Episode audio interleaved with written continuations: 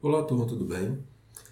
Bom, pelo que está se parecendo, precisamos agora é, criar né, novas alternativas para que a gente não é, perca muito tempo em virtude dessas medidas que estão sendo adotadas com a finalidade de preservar a nossa saúde. Então, é, eu vou continuar fazendo esses podcasts para vocês. Felizmente, isso para a gente não é mais novidade. Né? Estamos fazendo uso desse, dessa ferramenta pedagógica já há mais de um ano.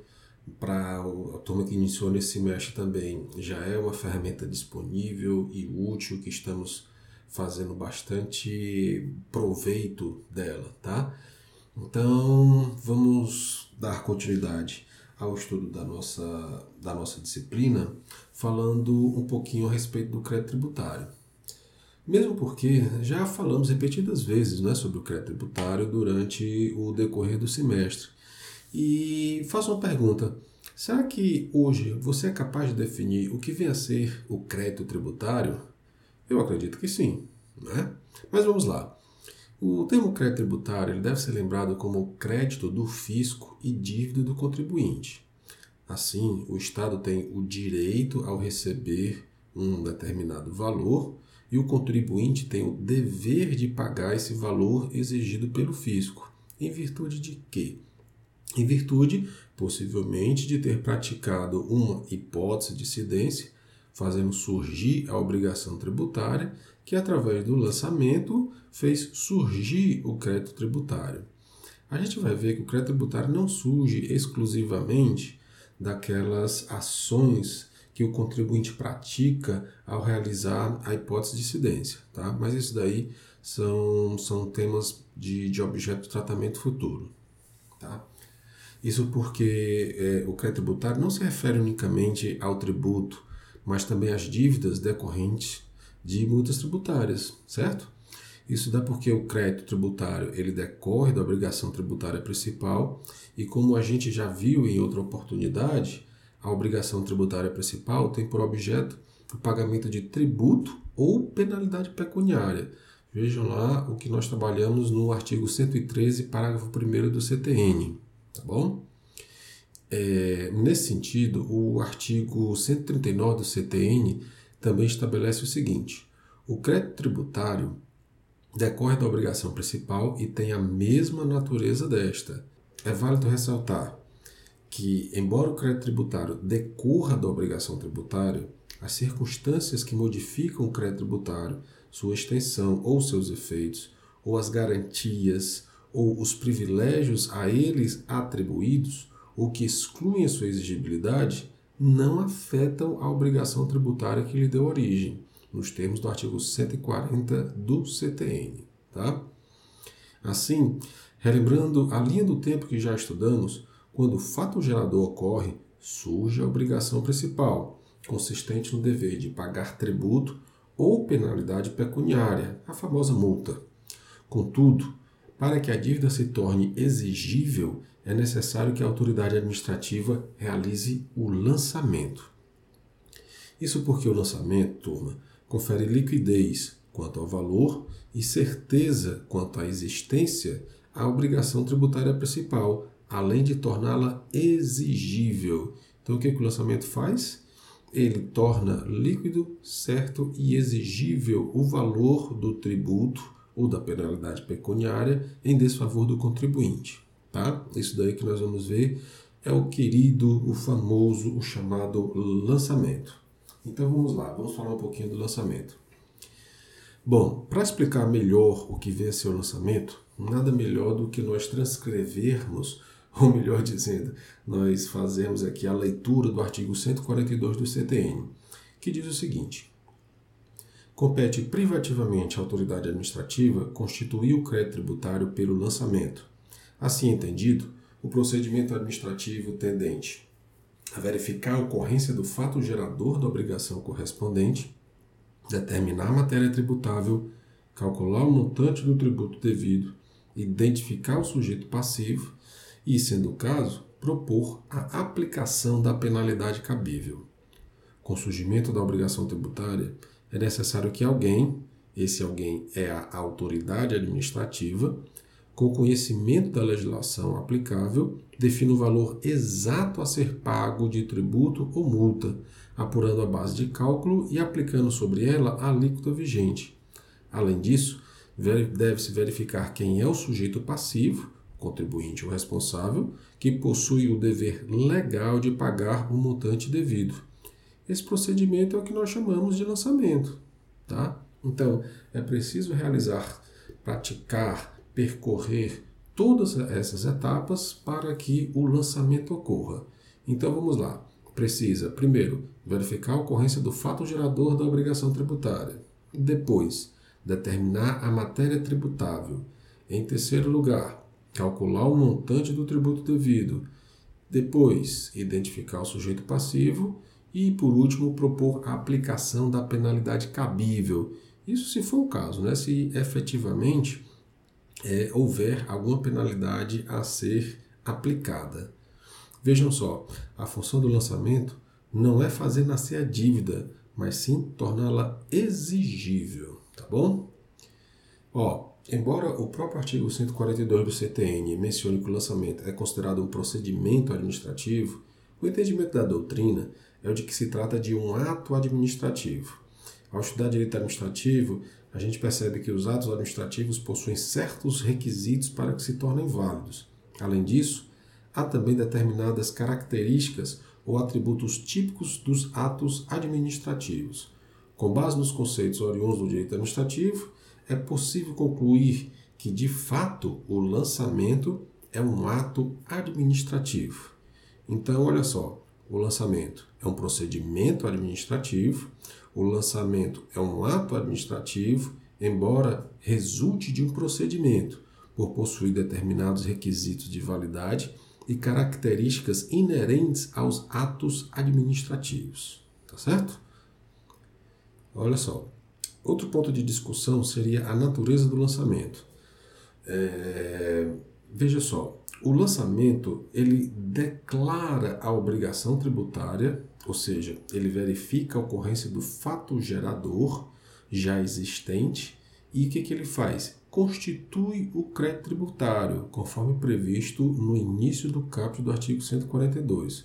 Portanto, é possível dizer que o lançamento possui natureza jurídica mista, tá?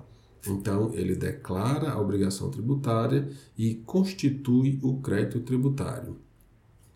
No artigo 142, caput do CTN, o legislador estabelece que compete privativamente à autoridade administrativa constituir o crédito tributário pelo lançamento. Com isso, fica bastante clara a natureza constitutiva do lançamento, operando efeitos ex nunc, criando direitos e deveres a partir de então, no âmbito da relação jurídico-tributária. Ainda no caput do artigo 142, é dito que o lançamento é um procedimento administrativo tendente a verificar a ocorrência do fato gerador da obrigação correspondente. Isso torna patente a natureza declaratória do lançamento, operando efeitos ex tunc, isto é, confirmando a ocorrência de um fato gerador anterior. Está acompanhando até aqui? Tudo bem? Então vamos falar da competência para lançar. O caput do 142 do CTN, ele estabelece que compete privativamente à autoridade administrativa constituir o crédito tributário pelo lançamento. Tá? É, quem seria, turma, essa autoridade administrativa? Ora, aí o legislador de cada ente federativo vai ter que determinar. Né? Então, cada sujeito ativo vai ter que dizer quem é a autoridade administrativa que pode constituir o crédito é, mediante o lançamento. Mas veja, da forma como o 142 expõe para a gente, a rigor a competência é exclusiva da autoridade determinada pelo legislador. Assim, não há possibilidade de delegação ou de avocação. Tá? O que é a delegação? A delegação ocorre quando uma pessoa delega a outra o exercício de uma atribuição, enquanto a avocação ocorre quando o superior hierárquico exerce temporariamente a competência de um subordinado. Tudo bem? Olha só, a título de exemplo, Em relação aos tributos de competência da União, compete privativamente ao auditor fiscal da Receita Federal do Brasil o lançamento. Nos estados e municípios, cabe ao auditor fiscal estadual ou auditor fiscal municipal, tá? Ou a denominação equivalente que houver na legislação de cada estado ou de cada município. Dito isso, vale ressaltar que nem mesmo um juiz, certo? Nem mesmo o poder judiciário tem competência para realizar o procedimento previsto no 142 do CTN, ou seja, nem mesmo o judiciário, nem mesmo um magistrado, nem mesmo qualquer órgão do Poder Judiciário pode determinar, pode realizar, pode fazer o lançamento. Ah, vamos lá. Por fim, cabe ressaltar que, de acordo com o parágrafo único do 142, a atividade administrativa do lançamento ela é vinculada e obrigatória, e isso sob pena de responsabilidade funcional. Ou seja, isso significa dizer que não há discricionariedade por parte da autoridade competente quanto ao lançamento, em decorrência do princípio da indisponibilidade do interesse público, bem como do próprio princípio da legalidade, uma vez que é a lei quem vai dizer quem deve lançar, uma vez verificada a condição do contribuinte ter praticado a hipótese de incidência. Tá bom? Então vamos lá. Dando continuidade, vamos conhecer agora a legislação aplicável ao lançamento. Olha só, ao realizar o lançamento, a autoridade fiscal ela deve considerar a legislação material e a legislação formal. Bom, mas o que será essa legislação material e a legislação formal? Vamos começar pela material. A legislação material, também conhecida como legislação substantiva, ela diz respeito aos aspectos materiais do lançamento, ou seja, refere-se à estrutura da obrigação tributária. Como exemplo, podemos citar que a lei que define os fatos geradores, as bases de cálculo e alíquotas, o sujeito passivo da obrigação, contribuintes responsáveis, etc. Tá?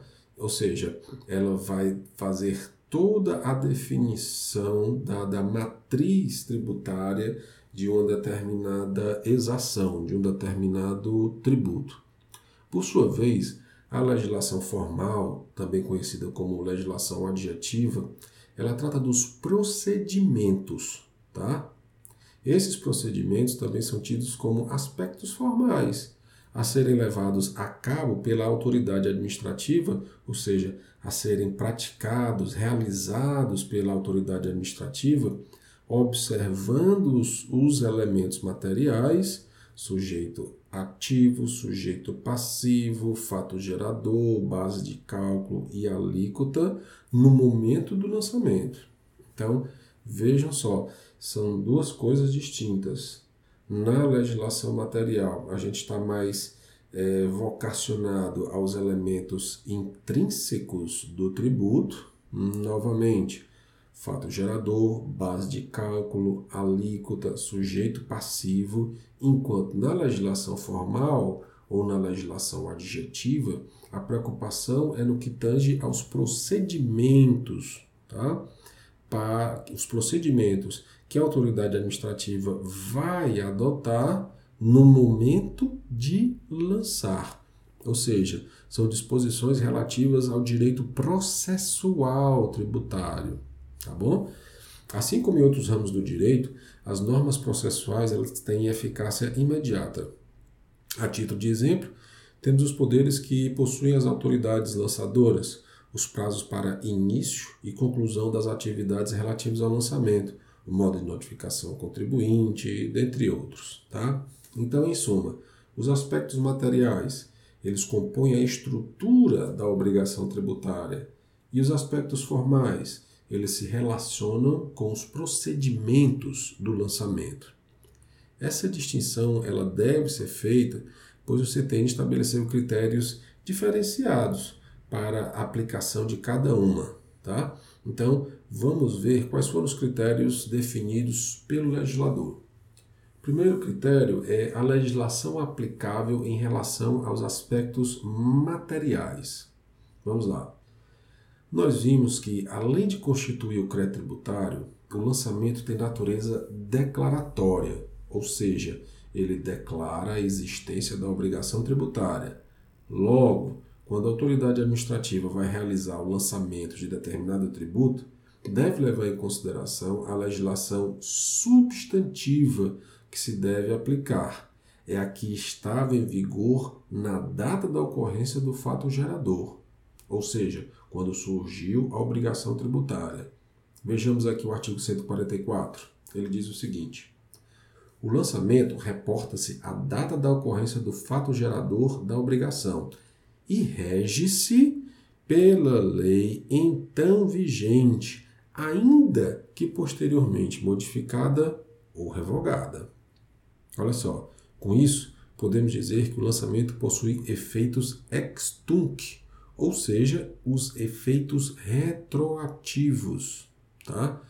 Lembre-se de que quando a lei já tenha sido revogada, ou seja, não esteja mais vigente, ainda assim, neste caso específico, pode produzir efeitos futuros, fato que se denomina ultratividade da lei tributária. Por exemplo, imagine que tenha ocorrido no mês de janeiro de 2014 o fato gerador de um imposto cuja alíquota era de 20%. No mês de março, dois meses, três meses depois, uma nova lei alterou a alíquota do imposto para 30%. Digamos que em janeiro de 2015 a autoridade administrativa realizou o lançamento. Qual será a alíquota aplicada? Já sabe a resposta? Claro, certamente será de 20%, que era a alíquota vigente na data de ocorrência do fato gerador.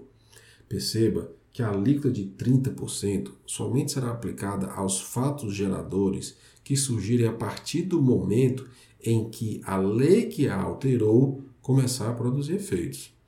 Logo, pode-se concluir que a legislação substantiva somente se aplica a fatos geradores futuros.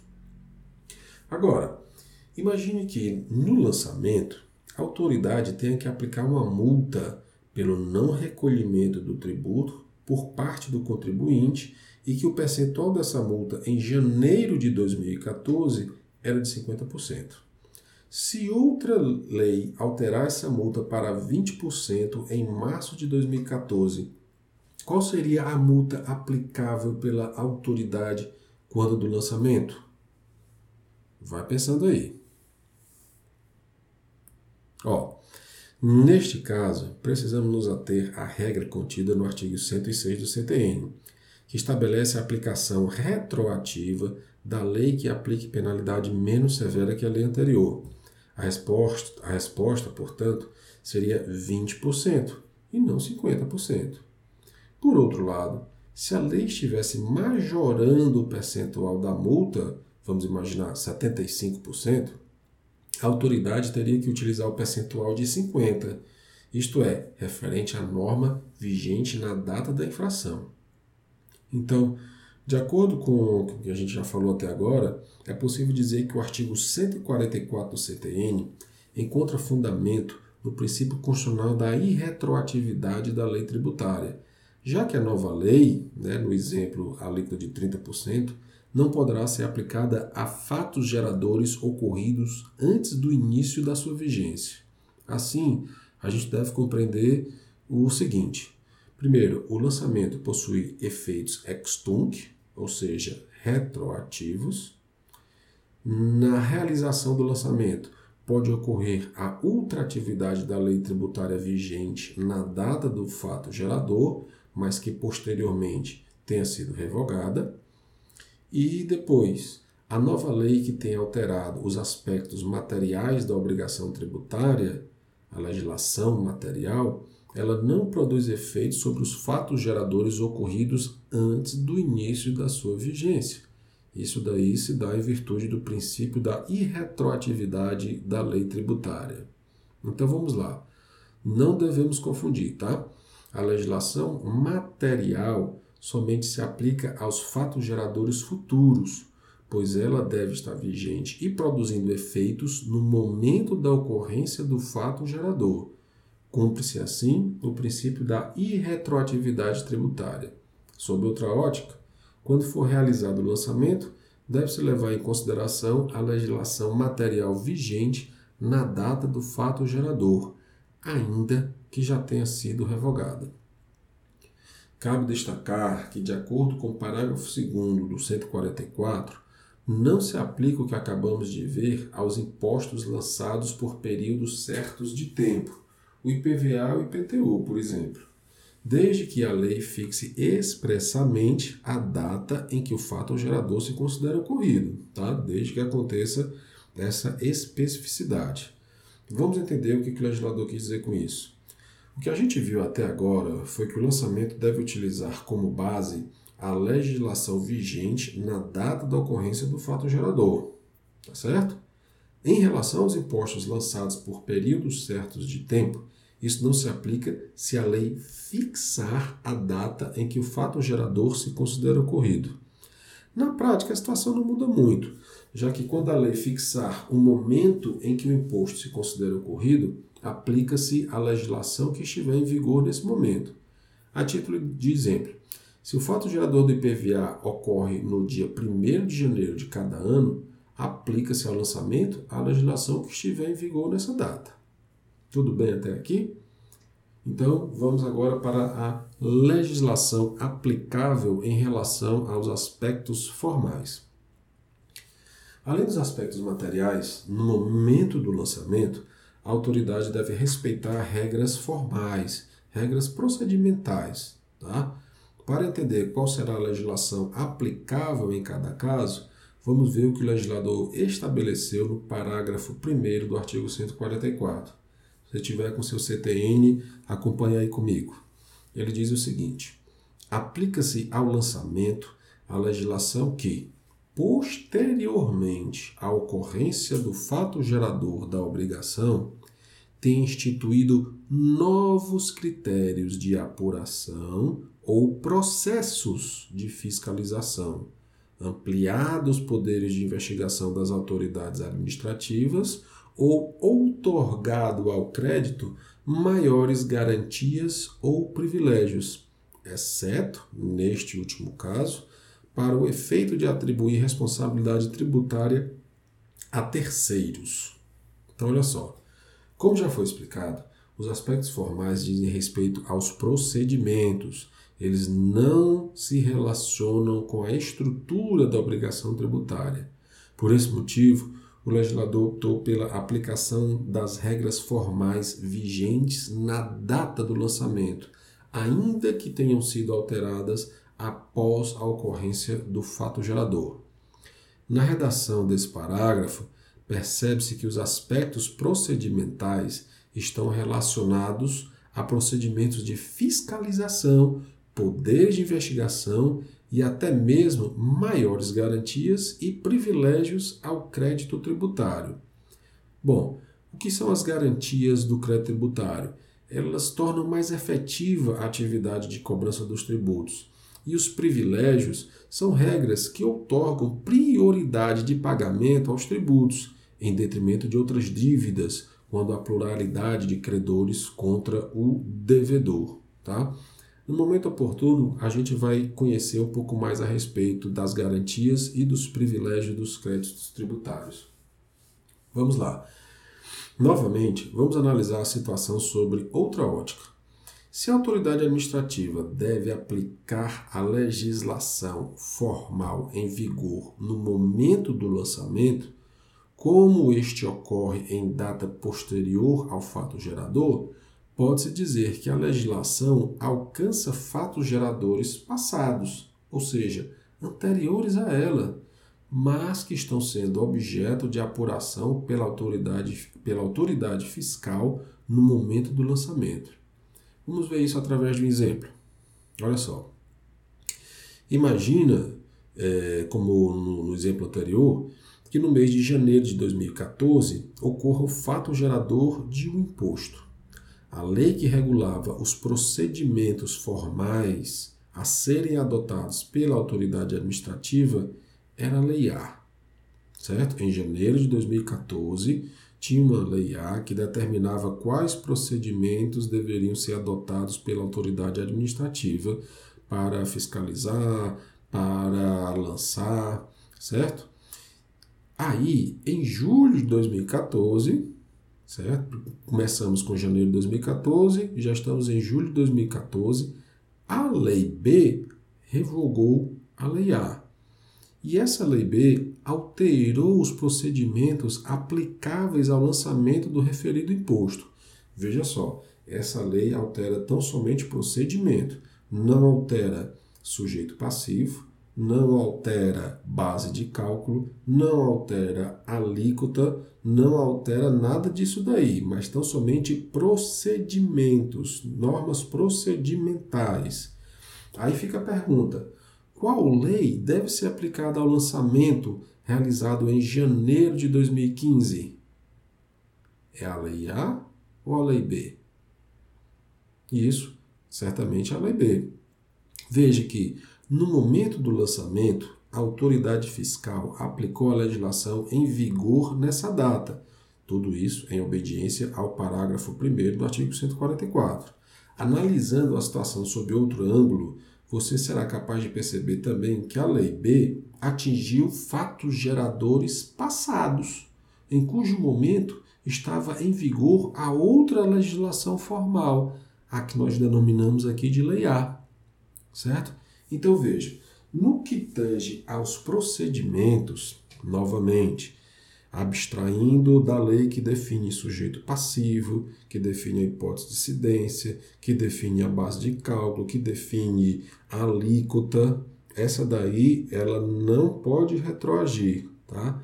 Mas a lei que traça os procedimentos de fiscalização, é, ela pode retroagir, porque isso é, está tão somente municiando, está dando mais instrumentos para que o fisco ele fiscalize a ocorrência de eventuais fatos geradores de obrigação tributária que venham a dar aso ao surgimento do crédito.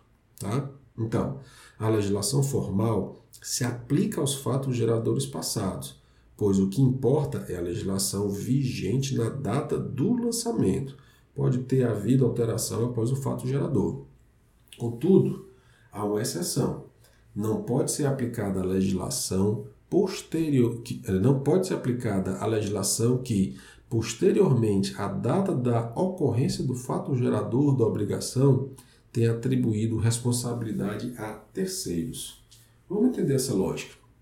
Nós aprendemos que o sujeito passivo da obrigação tributária é um aspecto material a ser levado em consideração no momento do lançamento. Sendo assim, não faz sentido inserir no polo passivo da obrigação uma pessoa que, na data da ocorrência do fato gerador, não era obrigada a cumpri-la. Entendido? Fácil, né? Bom, vamos falar agora um pouquinho sobre taxa de câmbio aplicável ao lançamento. É um momento bem oportuno, né? Uma vez que o, o, o valor do dólar já passou a fronteira aí dos cinco reais. Pois vamos lá. É, nesse aspecto, pessoal, deve ser ressaltado também que em alguns casos o valor da base de cálculo do tributo é expresso em moeda estrangeira. Isso é muito comum nos tributos aduaneiros, sobretudo no imposto de importação. Tá? Como a taxa de câmbio se altera diariamente, é necessário saber no momento de realizar o lançamento, qual a taxa de câmbio a ser utilizada. Então, como a taxa de câmbio influencia no valor do tributo devido, que é um aspecto material, o legislador do CTN optou por manter a mesma lógica da legislação relativa aos aspectos materiais, a data de ocorrência do fato gerador. Lembrando que isso foi determinado salvo disposição de lei em contrário, conforme estabelece o artigo 143 do CTN. Veja aí comigo, vamos ler juntos.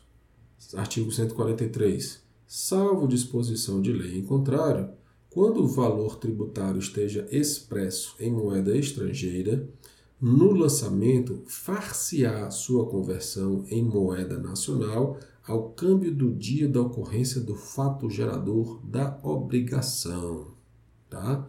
Então, vamos imaginar o seguinte, vamos imaginar que você é um importador ou um exportador e você está você realizou o fato ou a hipótese de incidência de um desses tributos, certo?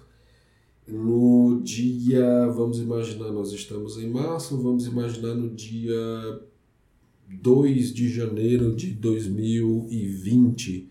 Vamos supor que o dólar essa época ele esteja a quatro reais.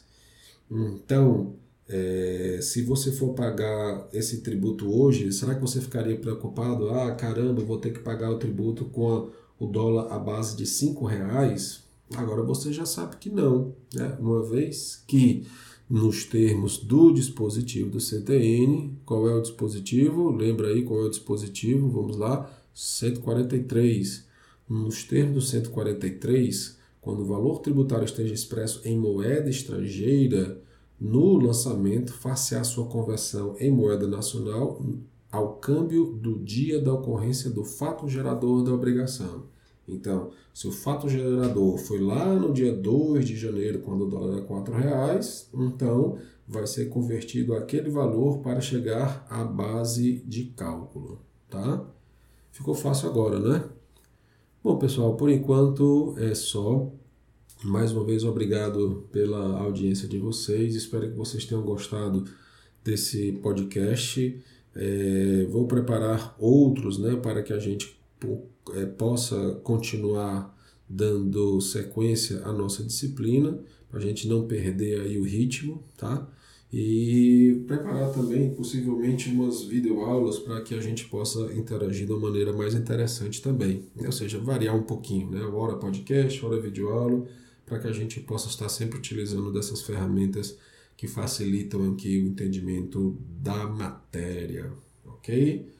Bom, estou à disposição de vocês, podem mandar e-mail, podem mandar torpedos, tá? À medida que eles vão chegando, a gente vai respondendo e vai interagindo, tá bom? Um grande abraço, bons estudos a todos e se cuidem. Saúde!